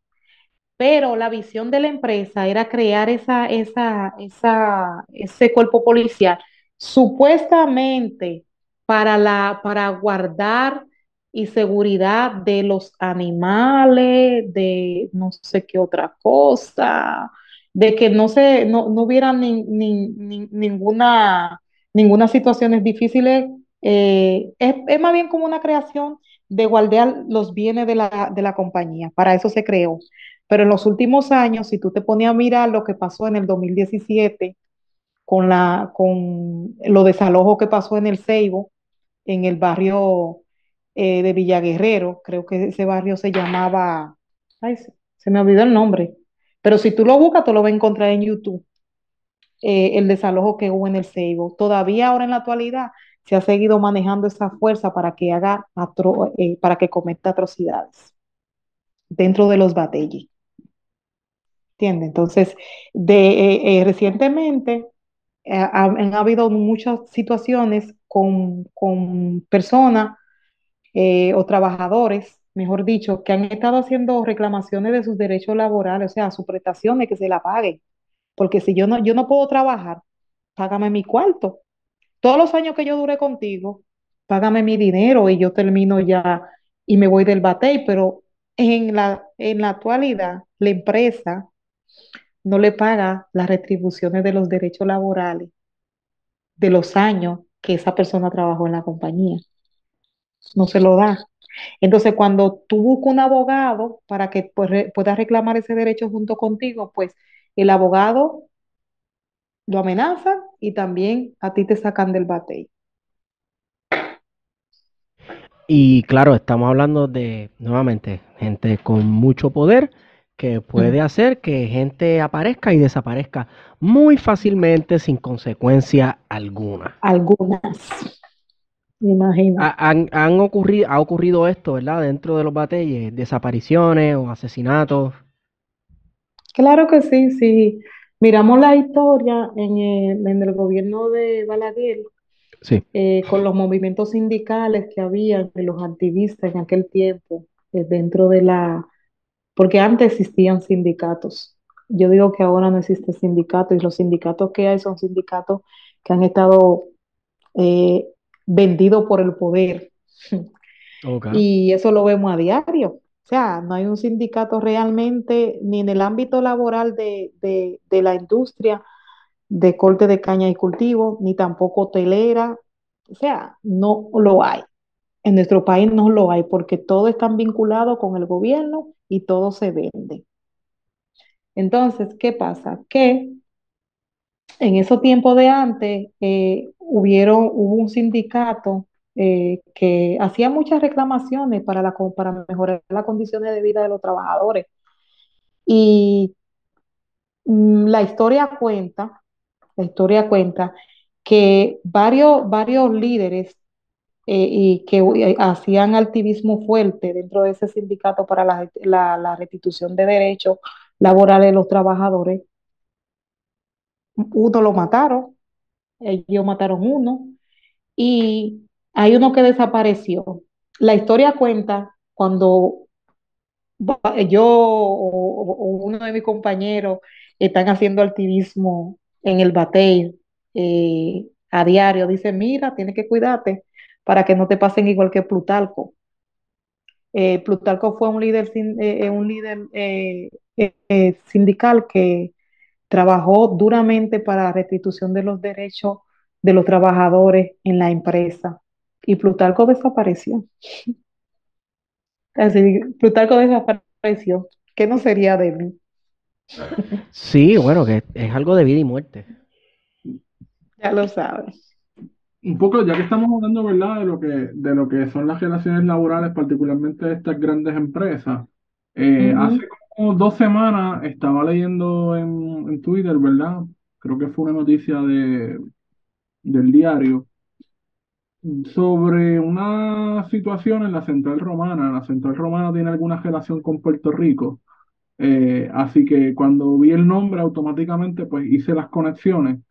Y cuando me pongo a leer un poco en detenimiento la noticia, ¿verdad? Mencionaba algo así como que Estados Unidos había impuesto un bloqueo a todos los productos, ¿verdad? Eh, procedentes de la central romana que entran a los Estados Unidos, ¿verdad? Y estamos hablando más o menos como el 60% del azúcar que se consume en los Estados Unidos, casualmente viene de, de central eh, romana, así que el impacto dentro de la economía de los Estados Unidos me imagino que va a ser grande. Pero no entendía muy bien la situación y yo creo que precisamente, ya que te tenemos aquí, eh. Epifanía, me gustaría que, que pudiésemos hablarnos un poco de lo que ha estado pasando en la central romana, que yo sé que tiene mucho que ver con lo que hemos estado hablando la pasada hora. Bueno, eh, yo no quería abundar mucho sobre ese tema, eh, pero voy a decir mi punto de vista. Eh, tú sabes que durante muchos años eh, se han hecho varias investigaciones eh, a, a grandes corporaciones de, que hacen este trabajo de producción de azúcar. Esas investigaciones se han hecho también con compañías que están en Centroamérica, el Caribe, etcétera, etcétera, etcétera. Pero si tú lees eh, en varias publicaciones en los últimos meses, en los últimos meses, tú te vas a encontrar con un, un, ay, tú te vas a encontrar con las visitas, con, con el, el- el- informe de la visita de los congresistas. Eh, yo, yo quisiera como que desde ahí ustedes vieran bien qué, eh, qué pasó. O sea, que no fue un bloqueo que se hizo por hacerse o un bloqueo que se hizo porque eh, eh, eh, Estados Unidos está enchismado con la compañía. Eso no, eso no, eso no surge así. Esto surge desde hace 10 años. Desde hace 10 años se ha estado investigando la situación de que nosotros terminamos de conversar ahora mismo de, de, de la calidad de la situación infrahumana, vulnerable y de miseria que vive la población que hace, que es el motor principal de la empresa.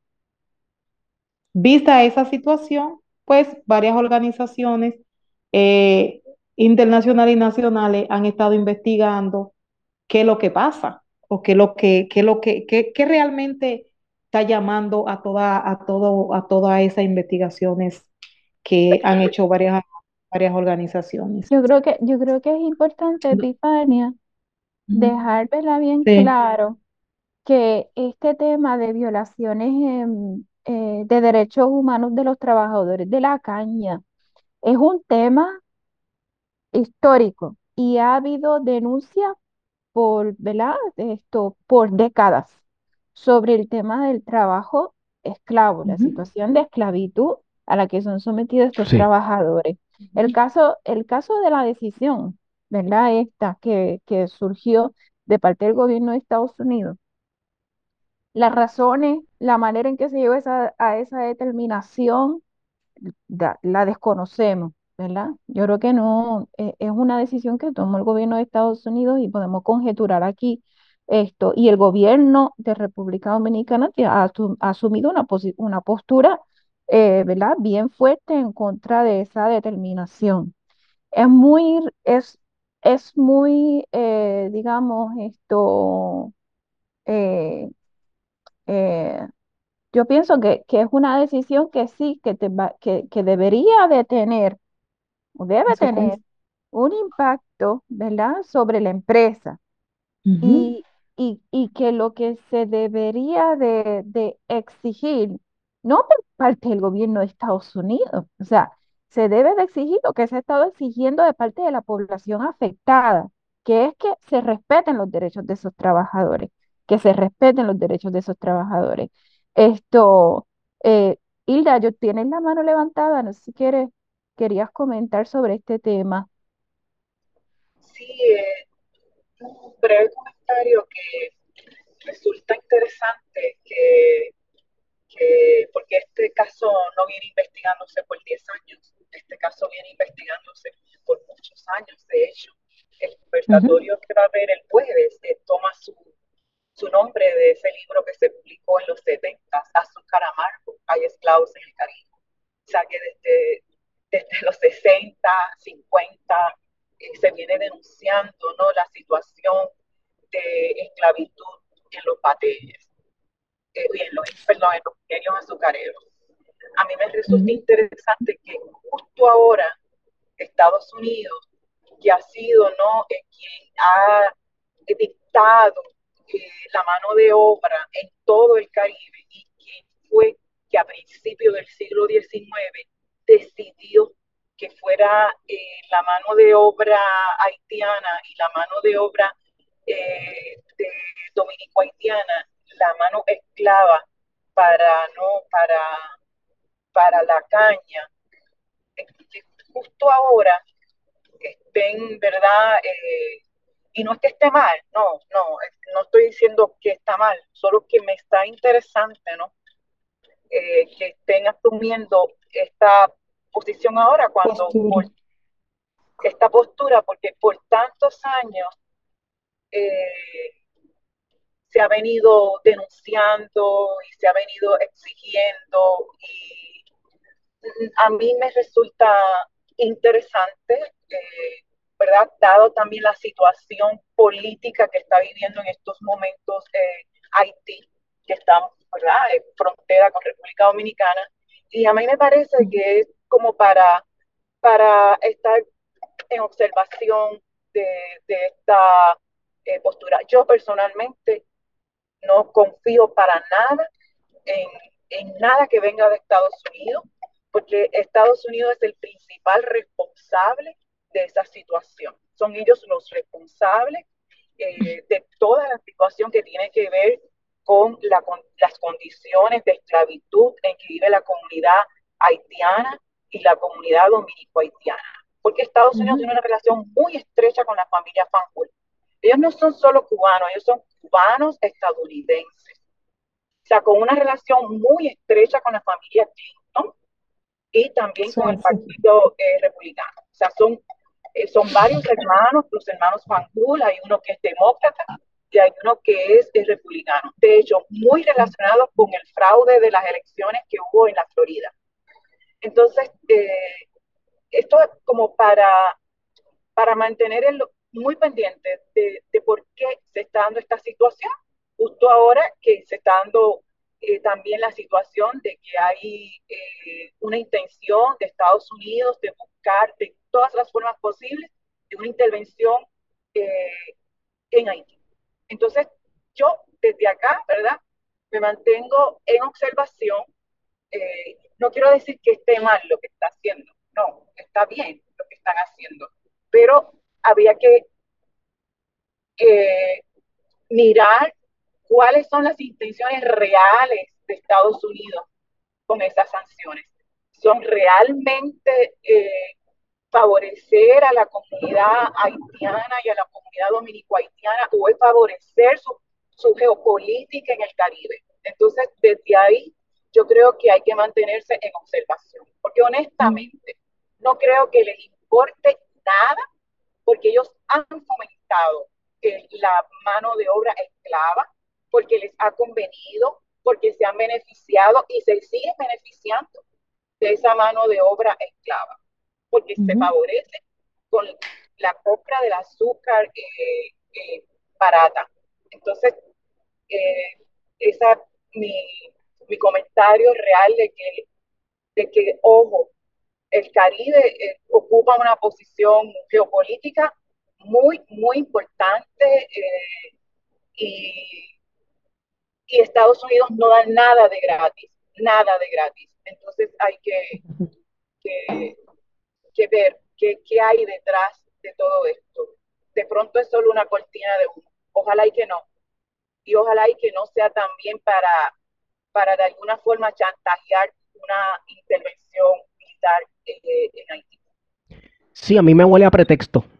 A mí me huele a ir tirando las bases morales, por así decirlo, ¿verdad? Lo próximo que falta es una deposición en la OEA y ya está el sello puesto y se meten. Sí, sí, porque sabemos cómo es esto, sabemos cómo es esto.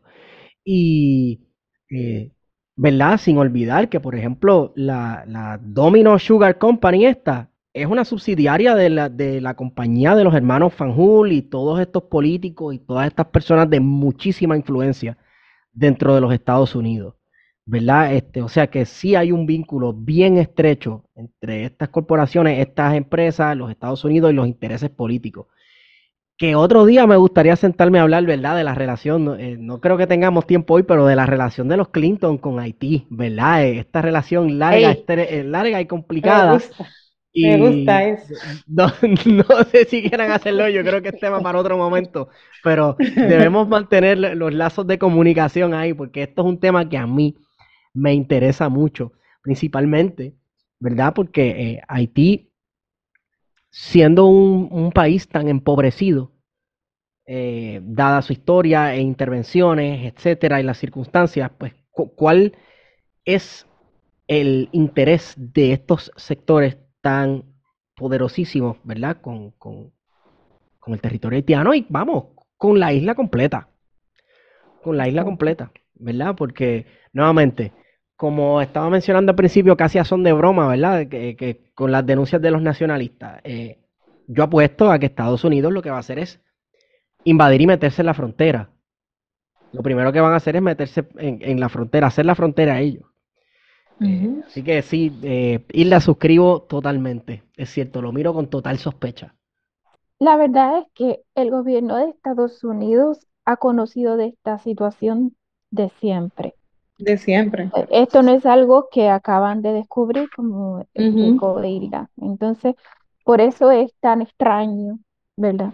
Que, que ahora haya una determinación como esa. Y, como y, se puede entender que haya mucha suspicacia eh, porque, porque hay un tema aquí de relaciones políticas internacionales fuerte.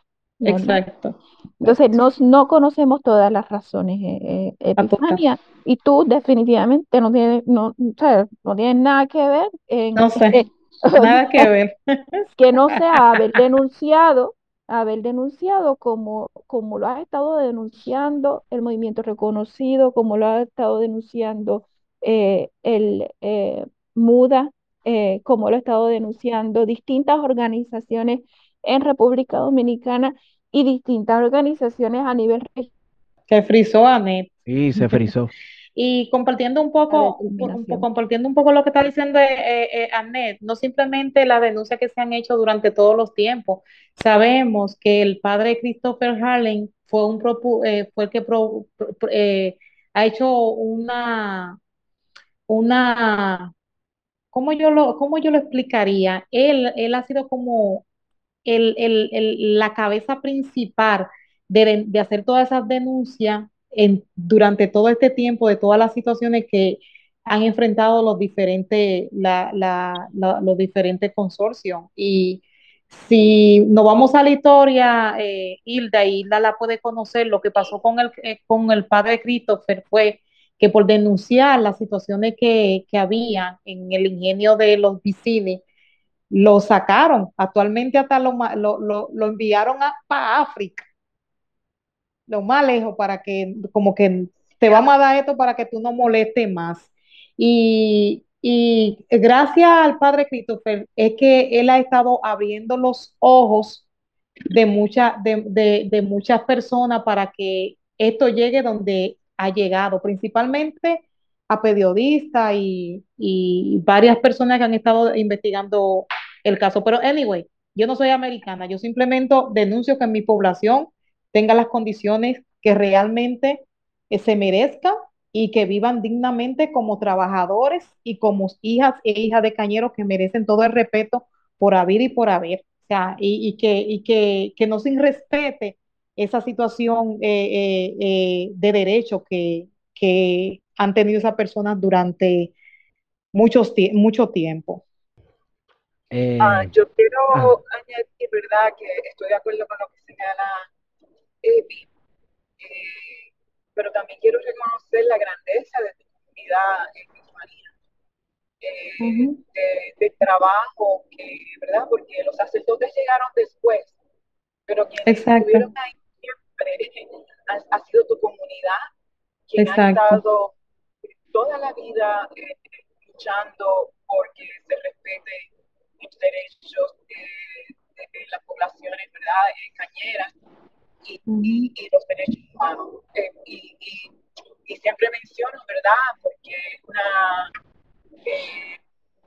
a Sonia Pierre.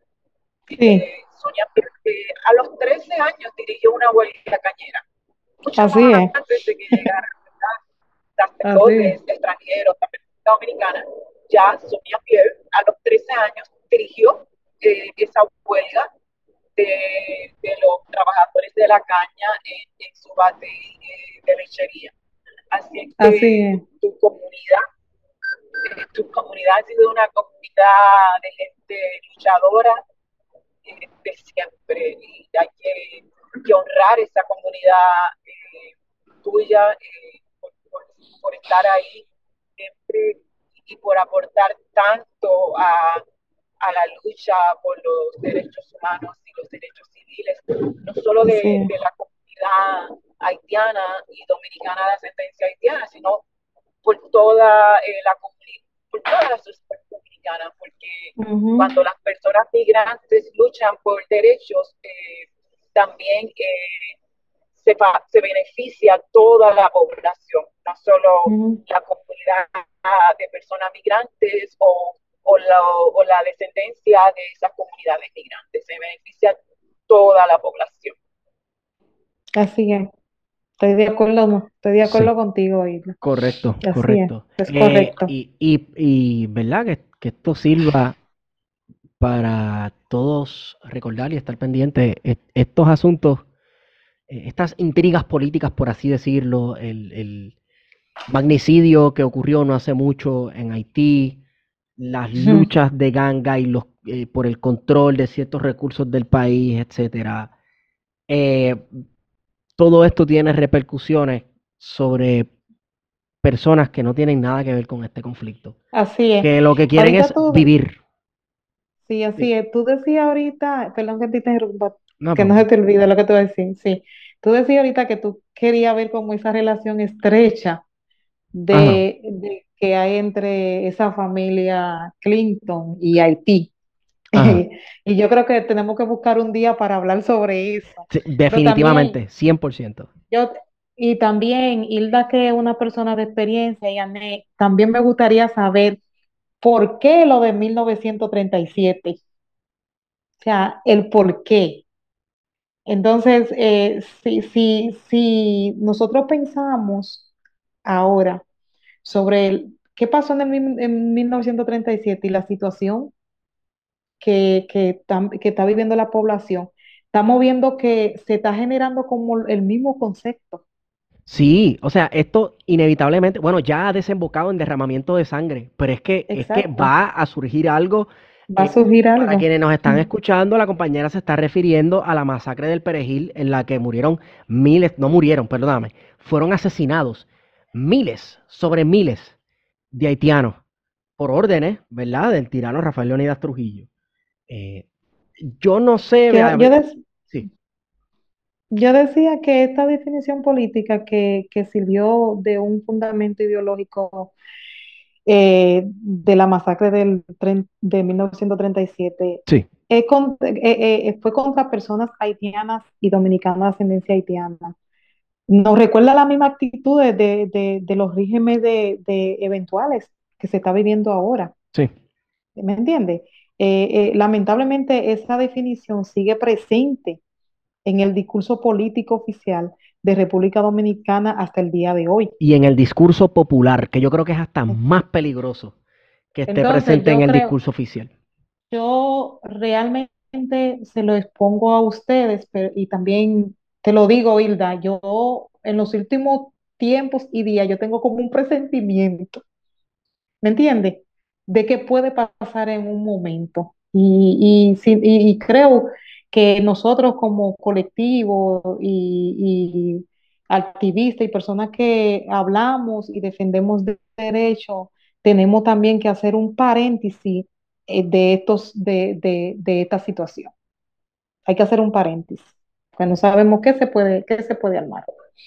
Bueno, yo creo que eh, desde este espacio en que estamos, ¿verdad? llegando a muchas personas, ¿no? A través de, de, de los medios, a, a hacer un llamado, ¿no? A, a la comunidad eh, migrante, a la comunidad, a la diáspora dominicana, eh, eh, a que a que se exprese, a que se pronuncie, eh, porque eh, también eh, como migrantes, eh, de alguna forma, en menor escala, han sufrido lo que está sufriendo eh, la comunidad haitiana, dominico-haitiana, y también la comunidad dominicana negra, porque también han sido deportadas personas dominicanas negras.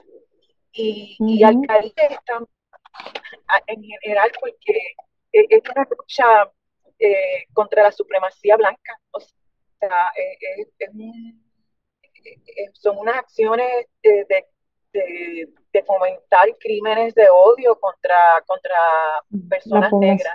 eh, obviamente contra personas haitianas y dominico haitianas, pero también contra personas dominicanas negras. Así es que eh, es una situación que, que no solo debe de, de, de, digamos que trabajar solo la- la- las personas de República Dominicana, sino que toda la comunidad eh, caribeña y latinoamericana debe de, de estar ahí presente en acompañamiento eh, a las comunidades que están sufriendo.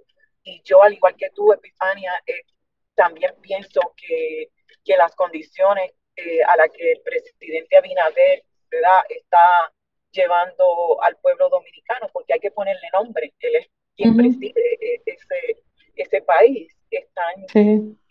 eh, llevando a, a provocar una situación como la del 1937. Y es algo muy peligroso y, y yo creo que, que la comunidad internacional no, no le está dando la, la relevancia que debe de, de tener esta situación.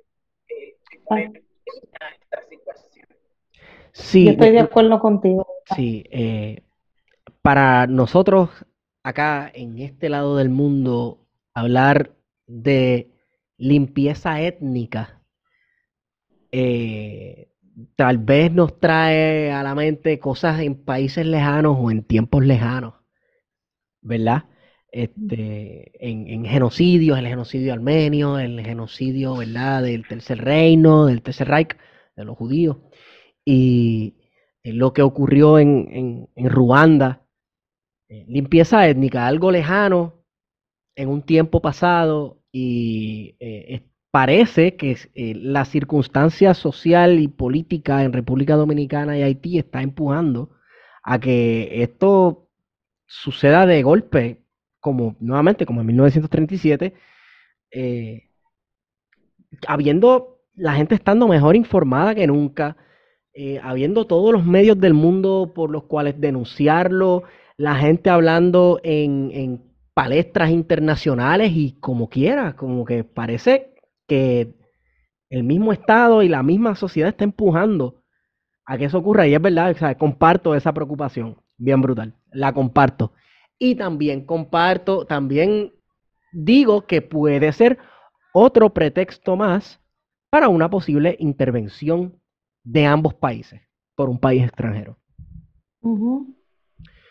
Quiero Pues yo, agradecer, ajá, yo quiero terminar ajá, diciendo que como grupo eh, de la diáspora, colectivos, organizaciones, abogados, universidades, eh, estamos llamados a amplificar la voz de nuestros hermanos y hermanas, eh, de nuestras madres eh, embarazadas, nuestros padres y abuelos cañeros, frente a esta realidad que tenemos, tenemos como un gran compromiso de, de- y demanda de nosotros que haga un, que haga un- un- un- un diseño para contrarrestar estas situaciones que hemos estado viendo en, en estas último- en estas últimas décadas.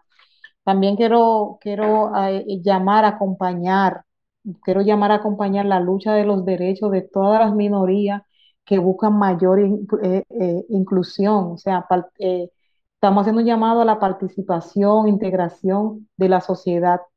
Esto, esto es un compromiso que no simplemente de este grupo que está aquí, sino de un grupo de todos los que nos están viendo, de todos los que nos están escuchando. Este es un llamado que, que, que le estoy haciendo.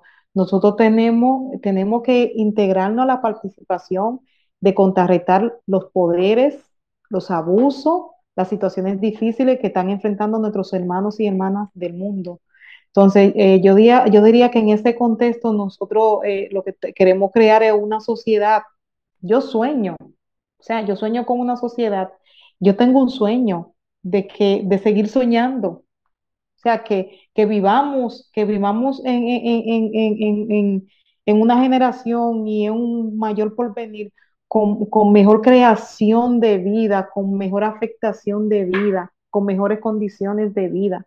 O sea, hay cosas que nosotros como grupo, eh, si nos juntamos unos a otros y buscamos ideas, podemos encender una, un- un- un- una gran chimenea. Entonces, yo creo que estamos llamados un poco a, ampliar esas, esas, esas ideas que nosotros tenemos como, como grupo para poder seguir creciendo y llevar también a, nuestra, a nuestros hermanos y a nuestros hermanos a crecer junto con nosotros. Es cuanto. Bueno, gracias y por esas palabras, eh, Epifanía. Ay, perdóname, Ane, te, te- no, per- perdónenme a mí, solamente quería, quería mencionar que a mí me parece bien importante que tengamos, hayamos tenido esta conversación hoy, que les agradezco a ustedes que hayan, que hayan prestado el espacio para tenerla, que es una conversación que no se agota, pero que es necesaria que en Puerto Rico la sigamos teniendo sí, porque eh, no nos olvidemos, somos parte del Caribe, somos Sí, caribeños y, y es muchísima la deuda que tenemos con nuestro hermano pueblo haitiano eh, y también, ¿verdad?, con nuestros hermanos dominicanos. Eh, así que creo que es bien importante, eh, lamentablemente por nuestra relación histórica de, de opresión colonial y de ocupación norteamericana, hemos vivido demasiado esto, digamos, separados de nuestra realidad. Entonces es importante que sigamos teniendo estas conversaciones. sí. sí. Gracias, Arnett. Gracias. Compañeras, gracias por estar con nosotros. Guarionex, al- algunas últimas.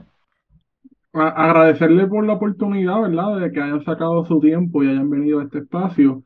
Eh, hablarle a todas las personas que nos sintonizan, que yo sé que es un tema eh, de su agrado, ¿verdad? Eh, y que yo espero que lo, que lo disfruten de la misma manera que, que yo lo he disfrutado y que he aprendido mucho, ¿verdad? Eh, esta noche, escuchando particularmente a Epifanía. Así que realmente estamos muy agradecidos y que esta Sí, colaboración Yo más, yo más. sí. Así que bueno, aquí Tenemos que celebrar, tenemos Sí, que celebrar, tenemos que celebrar con un gagá sí, claro, para claro. combinar las culturas de de los bombazos. Sí, como dicen ustedes. correcto. Totalmente de acuerdo. Gracias, Así compañeras, por estar con nosotros. Este espacio es suyo para lo que sea que necesiten, eh, conversaciones futuras, algún anuncio que tengan que hacer.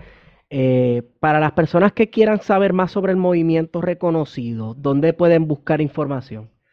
Eh, pueden acceder a nuestra página www.reconocido.do. Ahí van a encontrar todos los detalles eh, de nosotros, eh, quiénes somos, dónde estamos situados, cuáles son nuestras luchas y cuáles son los trabajos que nosotros llevamos haciendo en estos 11, 11 años que hemos estado trabajando dentro de las comunidades del Bate y también eh, creciendo un poco en reclamación de derechos eh, dentro del Estado Dominicano.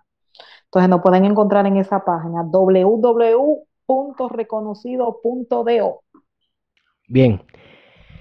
Bueno, por último, anuncio que esta nota al calce es a ustedes por libro787.com, donde puedes encontrar literatura en español y literatura puertorriqueña, la más cool. Puedes utilizar el código plan de contingencia para tener shipping gratis. Entonces, por último, esta nota al calce es auspiciada por mi compañía de jabones preferida, jaboneradongato.com. Entra a jaboneradongato.com, compra los mejores jabones del mundo hechos por manos puertorriqueñas, ¿ok?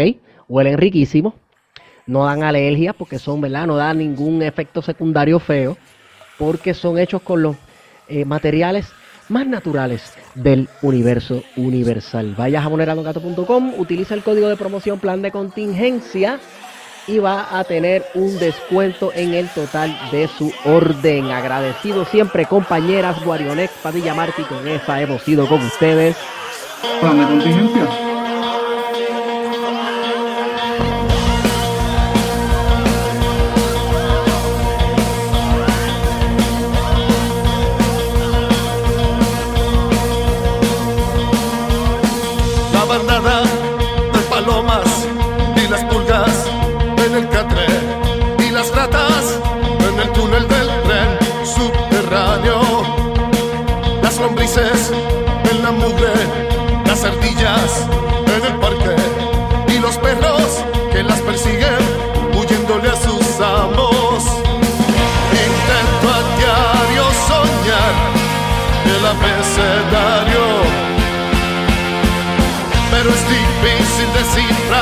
Murmullo de las voces en el matorral. Intento a diario soñar el abecedario, pero es difícil descifrar el murmullo de las voces en el matorral. Voces. En el matorral.